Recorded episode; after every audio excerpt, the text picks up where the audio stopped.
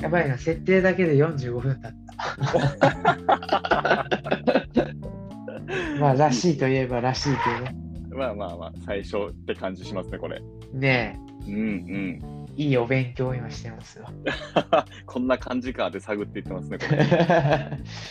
あ最初はみんなこんな感じですよ。確かに。いやー、お風呂入りました入りました。もう、あと別に全然寝れる体勢に今います。え、ご飯も食べましたご飯食べましたよ。え、まだですか素晴らしい。はい、僕なんか、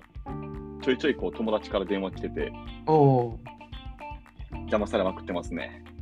ー。いや、なんか、前から思ってましたけど、浜口さんって友達多いっすよ。いやいやいや、もう僕、香川の友達とかマジでいないですよ。 いや、なんか、すごいコミュニケーションの量多いなと思ってて、あー、僕そんなに、なんていうんかな、連絡が来ることっていうのがあんまりないんで、はいはいはいはい。まあ、それがいいことか悪いことか知らないけ ど、いや、なんで、そういうふうに仕事終わった後、えー邪魔されるっていうことはあんまりないんですよ。いやでも僕もこのコロナになってから特に多いですね。それはやっぱ高校とか中学校とかそういう友達なんですかいや、これは社会人になってからの友達の方が多いですね。はいはいは僕全然この高校とか中学校とかこう学生の時の友達ほぼいないんですよ。い。 そうなんですね。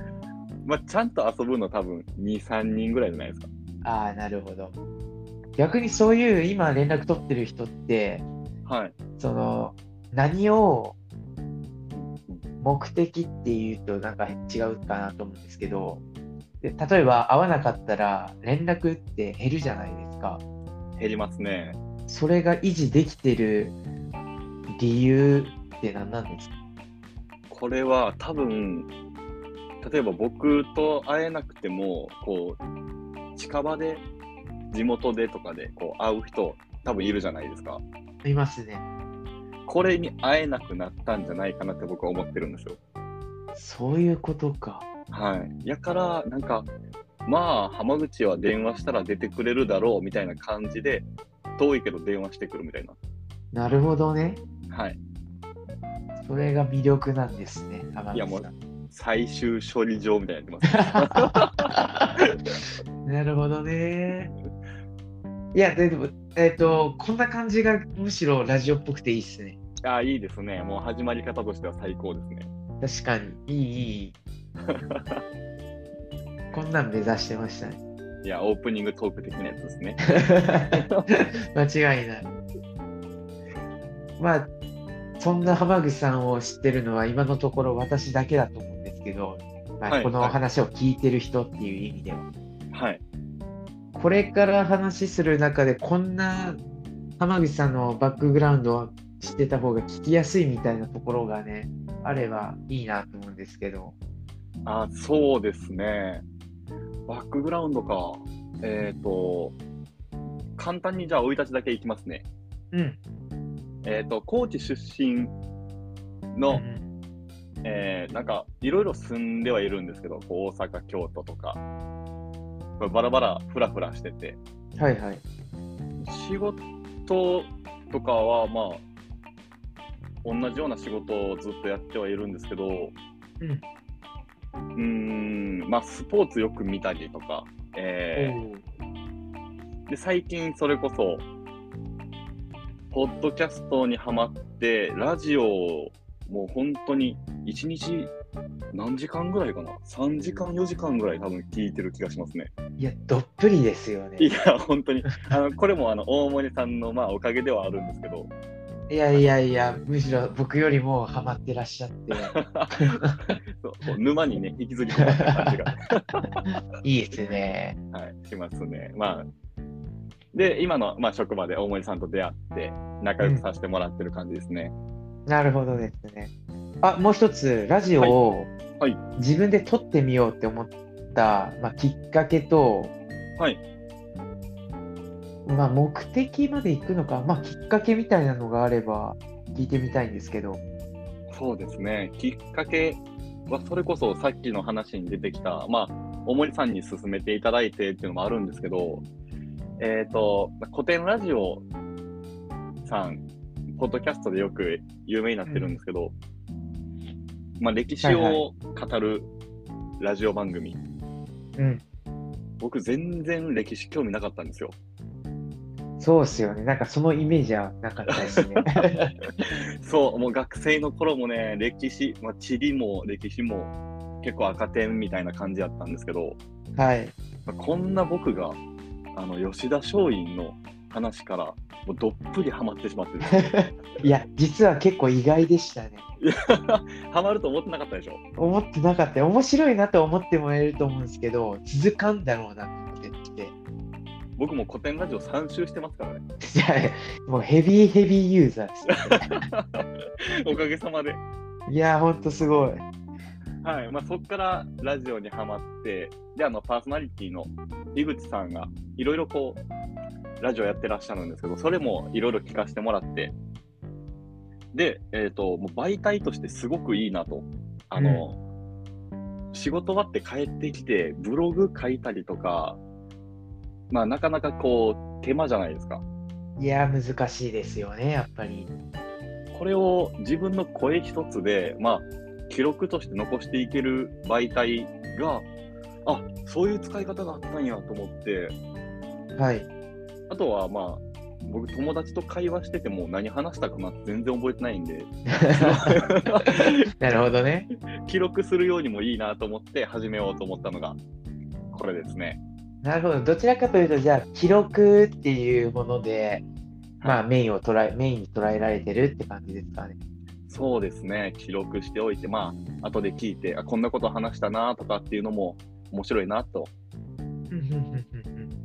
っていうのが始めたきっかけですね。なるほど。じゃあ、この記録が溜まっていくごとに、どう変わっていくのか、ちょっとまた、どっかの区切りで聞いてみたいですね。そうですね、まあ、ね、1年、2年経って聞いたら、うわ、ガチガチやん、浜口って、なっとるんでしょ うね。逆にね、その変化の部分が伸びしろだったってことで、楽しみでもありますね。そうですね、ちょっとそれを楽しみに、撮っていきたいですね。い、いですね。ありがとうございます。ちなみに、大森さん、大森さん、じゃあ、もうバックグラウンドからいきましょうか。そうですね。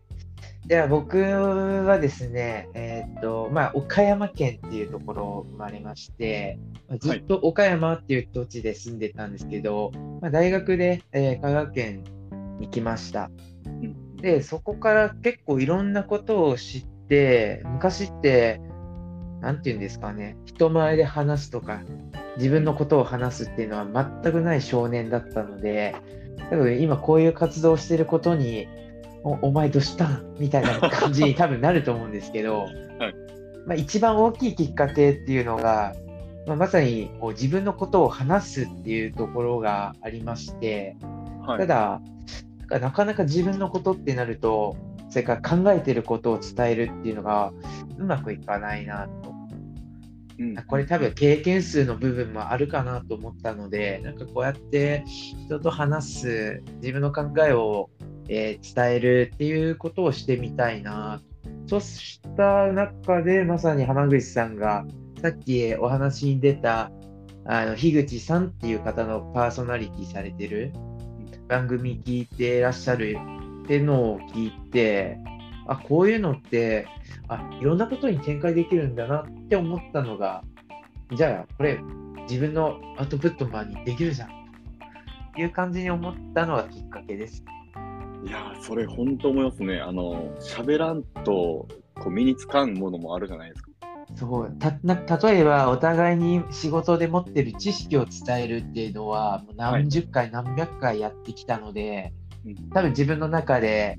ストーリーがあってこう伝えたらこう伝わるわみたいなのできてきてるじゃないですか。はい。けどなんかこう、まあ、例えば社会の課題に対してあなたの意見はどうですかってなった時に多分うまく伝えられないと思うんですよ。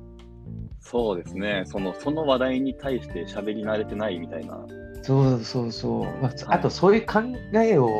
深めるっていう活動もしてないじゃないですか。いや、確かに。なんかそういうのって今必要だなとは結構思いますね。いや、そうですね。まあ、さっきその、大森さんが、人の人前で喋ることがあったっていう、まあ、僕、たまたま動画を見させてもらったんですけど、ありがとうございます。いや、もうね、あの、バリバリ喋れてる。でね、やっぱね、自分が見える目線と人が見る目線って全然違うんですよね。いや、もう、あの、喋れてる感じを僕、さっき見てるん で、だから大森さんと、この、これを始めることにめっちゃ緊張してたんですよ。いやいやいや、やめましょうよ。普段一緒にいる中じゃない。できるのか はい、まあ、えっ、と、じゃあ、大森さん、うんこの、ポッドキャストを通じて、はい。こうなんか、おいおいやってみたいこととかってあるんですかおいをやってみたいことか、なんか、まあさっきそのきっかけはこうでしたよの中に自分のことを伝えるっていうこともそうなんですけど、まあ割と僕ですね、はい仕事にすごいプライドを持って生きてる方の人間でして、あーもう存じ上げてますよ。 僕がやってることがなんで社会に必要だと思うのかみたいなことを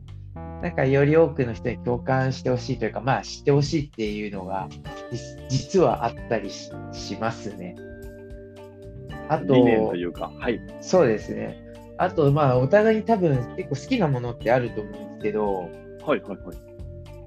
まあ共通僕たち共通で聞いてる古典ラジオは歴史っていうコンテンツはい、でも実は歴史以外にも例えば好きな映画を語り合うことでなんかよりこの映画を見てくれる人が増えたりみたいなのにつながったらより楽しくなるんだなとかっていうのもまあ無双しながら 思っています。いや、そうですね。これ、僕もあの、樋口さんがやってる別の大人ウイルス、うん、新型大人ウイルスですね。はい、っていう番組があるんですけど、うんうんうん、どんな番組ですかえっ、と、樋口さんと小林さんっていう、まあ多分お友達でこうやられてるんですけど、もうあの、二人とも賢すぎて、あもう勉強になることしかないんですね。 あー確かにね。で、その中でちょっとこう、俺らちょっと賢く見見られたいよねみたいな。ああるありますあります。それで、あの、読書感想をするっていうコーナーがあるんですよ。ほうほうほう。今回読んだこの本、こういうとこめっちゃ良かったよっていうので、うわ、樋口さん賢って思ってもらいたいみたいなニ ュアンスで。なるほど始めね。た。はい、コーナーがあるんですけどね。それが面白くて、はい。毎回樋口さん時間なくて、1時間ぐらいしか読んでないけど、アおウトプットしてくるんですよ。いいですね。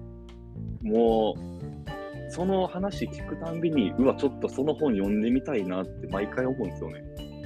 っていうようなことを大森さんがやっていくってことですね。そういうことです。すごい横島な考えですけど、イコールスポンサーが得られるんじゃないか、期待もしてますね。いや、もう最高です ね。けど実際、こう、日常会話の中で、はい。この映画見た、こうだった、みたいなのって結構、みんな話すのうまくないですかいや、うまいですね。これ、ほんまにそのまんまなんか番組とか出れるんちゃうかぐらいのうーん。表現力ある人いますよね。なんで僕、実際、その友人の勧めで、えーその映画を見た、その本を読んだっていうのがあるので、はいまあ、イコールこれは他の人にも伝播させられるっていうことにもなるんで、つまりそういうことかなと思ってます。あー、なるほど。そうですね。確かに。いやね、ーは最初はなんかそういうのもコーナーとしてややりながら、いはい、はなんい。か面白いコンテンツを深掘りしていくみたいなのがいいかもしれないですね。そうですね。いや僕あの職場にアルマゲドン見て泣いたことないっていうやつがおってちょっとほんまかって思ったこともあったんですけどいや、でもね、アルマゲドン僕、み結構あれ昔の映画ですよね。 あそうですそうです見たのが小さすぎて、はいなんか、そのシーンシーンは覚えているんですけど、物語は覚えてないいやマジでもう今一回見てください絶対泣く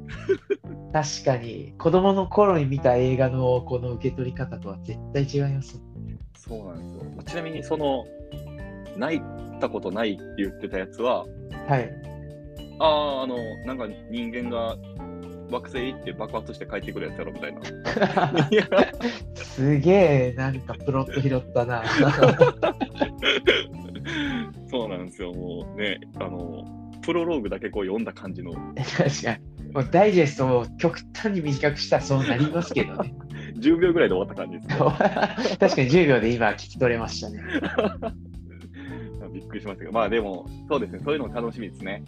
そうですね。まあそんな感じにいろいろコンテンツを作っていくとして、まあ、この、まあ、第1回と言っていいのか第第0回と言っていいのか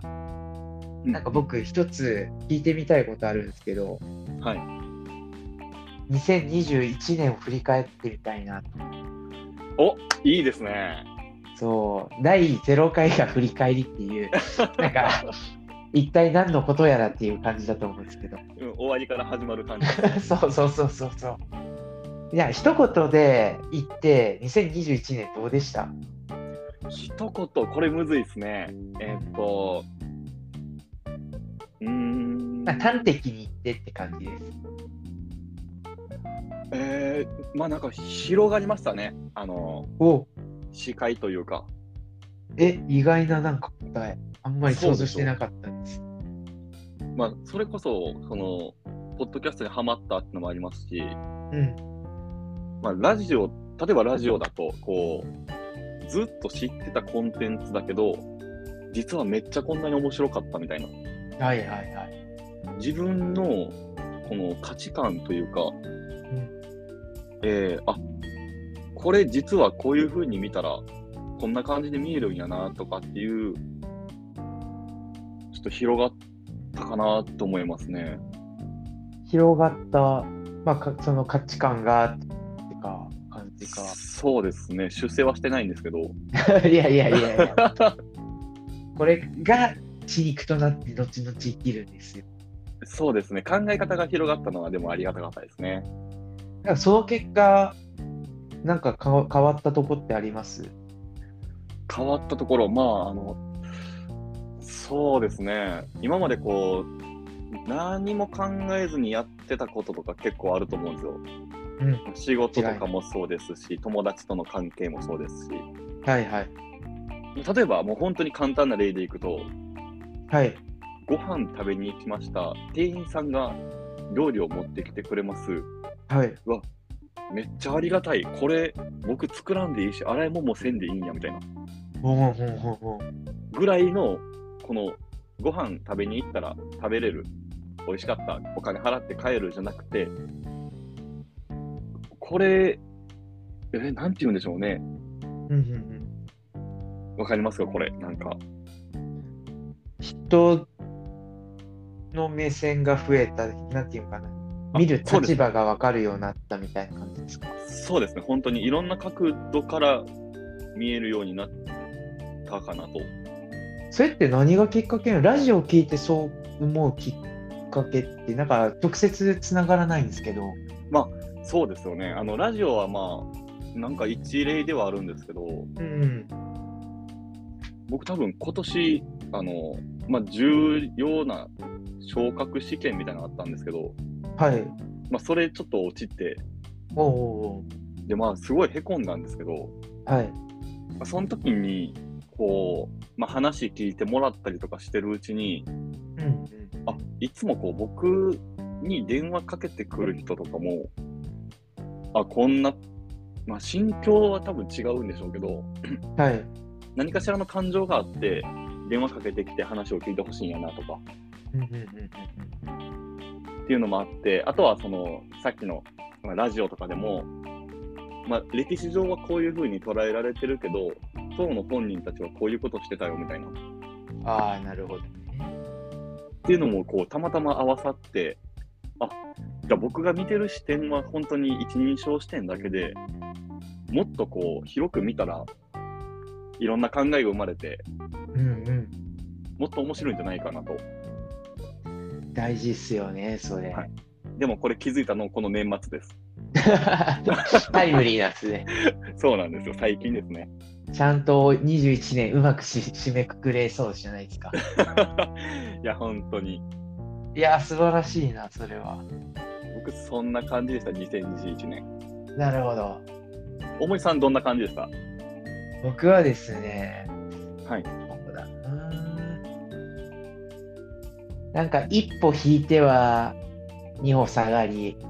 二歩歩いては一歩下がるみたいな一年だったなと思いますね。それは、えっ、と、仕事とか、こう人間関係とかですかそうですね、もうプライベート含め人間関係、えー仕事ももちろんですし、なんか趣味の部分もそうなんだろうと思いますし、まあ、仕事ってやっぱりあの僕の仕事がやっぱ海外とかと関わりのある仕事もしているので、はいどうしても、まあ、まさにコロナに影響されやすい環境の中でやってるんですけどもはい。ようやくこう新しいお客さんに対して仕事が決まりましたってなってもまたそれがコロナで流れっていうので結構しんどいことも多かったなとはただまあそういう経験がまあちゃんと一歩歩んだっていうことの価値でもあると思いますしうん、うん。で、まあ大きく進んだっていうこともないんですが、まあ、さっはき少し浜口さんがおっしゃってくれた、あ動画でみたいな部分、まあ、自分の考えを人前で話すような経験も実はここのこの1年多くさせてもらったのもすごく自信になったし、はい。まあ事業として大きく前に進んだわけではないんですがそれを伝えられる機会が増えてきたなっていうのは、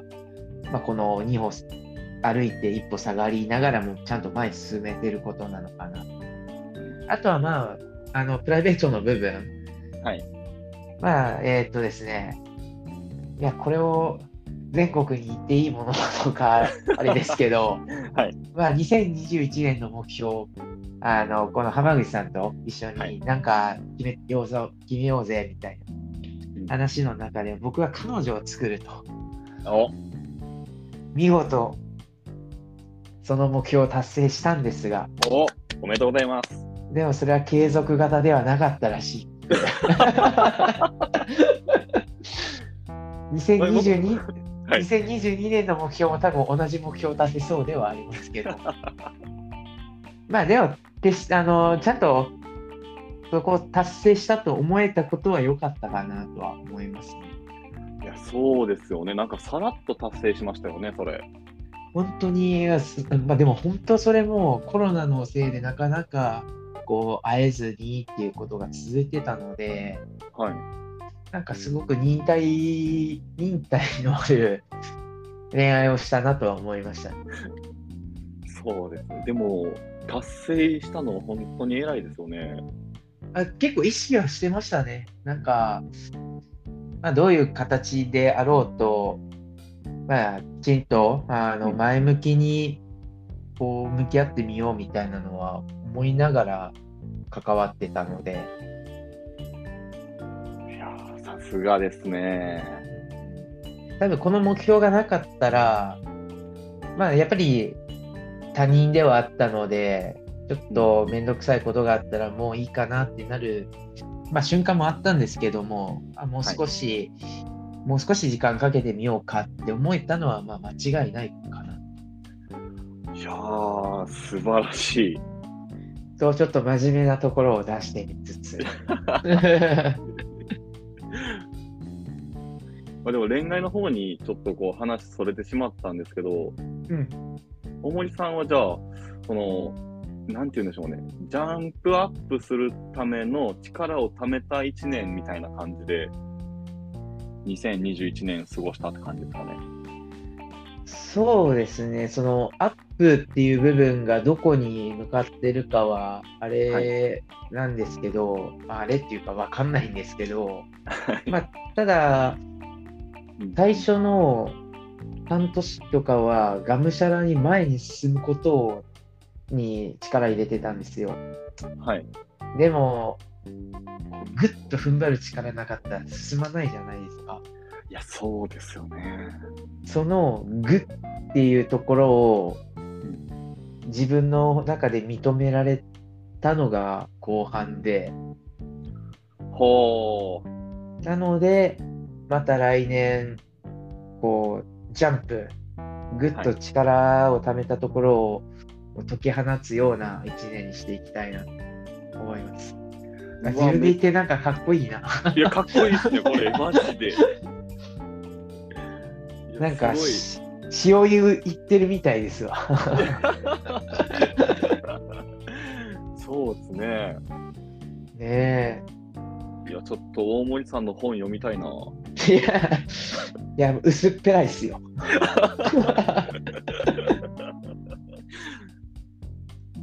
いやいいですね。でもじゃあ、2022年に向けた、まあ、抱負ではないですけど、その、準備ができたというか。その通りです。浜口さんはどうですか ?2022 年に向けての2021年という視点では。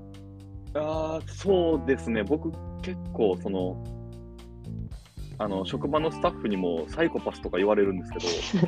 どういうところが ど、人の感情分かってないよねみたいな、ああ、なるほど。そういう意味では、こう、いろんな角度から見ようかなって思えるようになったんで、2022年は人に優しくしようと思うっていうのを前提にすると、まあ、いい、こう、終わりを迎えたんじゃないかなと。年末に最後は大事なことに気づけてよかったと思ってます。そうですよね。よかったよかった。サイコパスを卒業しますね。ぜひ、あの、僕は感じたことはないですけどね、めちゃめちゃ優しいなって思って接してますけど、まあ、見る人が見ればそうなんでしょうね。そうなんですよ。みんなね、多分見る目がないんでしょうね。それを相手のせいにしたら多分ダメですよ。いや、そうですね。そういうとこがサイコパスなんですよね。かもしれない。じゃあ今回はこれで終わってみましょうか。あ、そうですね。とりあえず、第1回、第0回。第0回かなはい。